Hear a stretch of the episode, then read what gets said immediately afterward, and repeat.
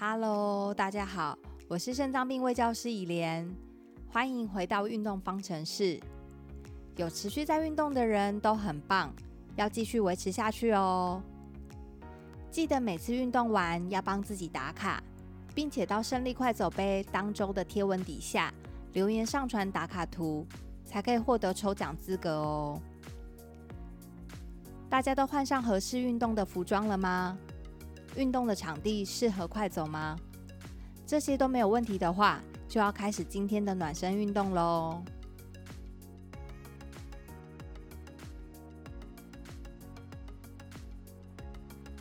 暖身运动开始喽！记得保持正确的走路姿势，眼睛要直视前方，下巴平行于地面，肩膀要放松。身体要站直，避免向前或向后倾，收小腹，夹臀部。整个运动都要记得走路的七大要诀哦。今天要来分享运动跟劳动的差别在哪里呢？可能有些人会说，我是使用劳力在工作的，为什么还要另外找时间去运动呢？这个问题大家可以一起想想看。快走运动当中，再来告诉大家。我们先来想想运动有哪些好处吧。大家养成运动习惯后，会渐渐发现运动可以让体力变得更好，提升了我们的生活品质，需要去住院的比例会下降。有些人他透析时会出现不拧腿的症状，也会改善，心情会觉得比较好。另外，因为体力变好了。就比较不会觉得疲劳或者觉得很累，而运动的习惯是要慢慢的养成，长期下来对我们身体的状况是很有帮助的。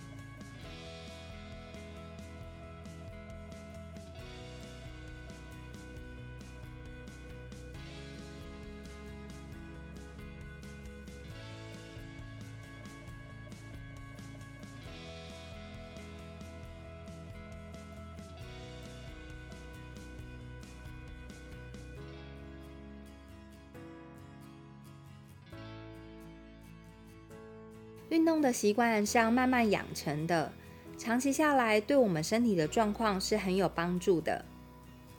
五分钟的暖身运动快到了，接着就要开始慢慢加速喽。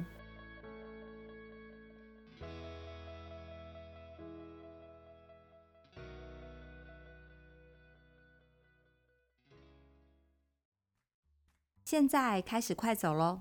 提醒大家，快走的过程中要记得保持正确的姿势哦。刚刚有提到，运动跟劳动是不一样的，那是差在哪里呢？简单来说，运动跟劳动，他们两者的目标、执行的方法都不一样。运动是以促进健康为目标，而劳动则是以完成工作为目标。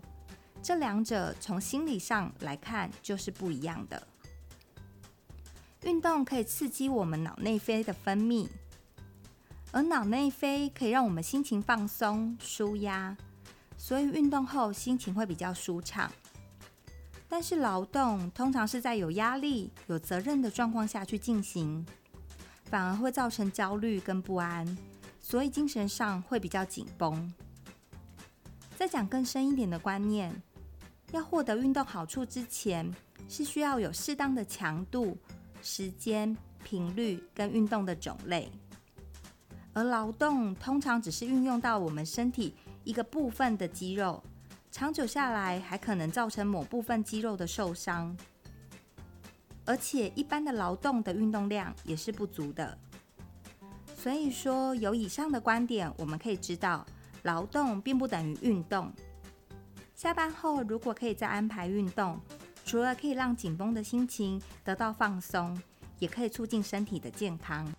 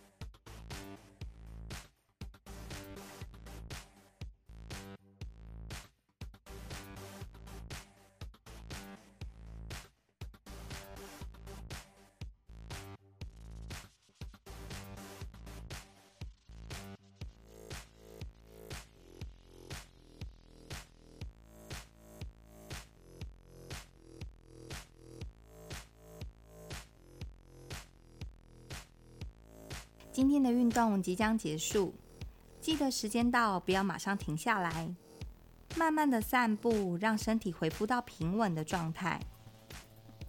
上次运动有提到，运动后的小点心可以把无糖豆浆换成黑豆浆，也是不错的选择。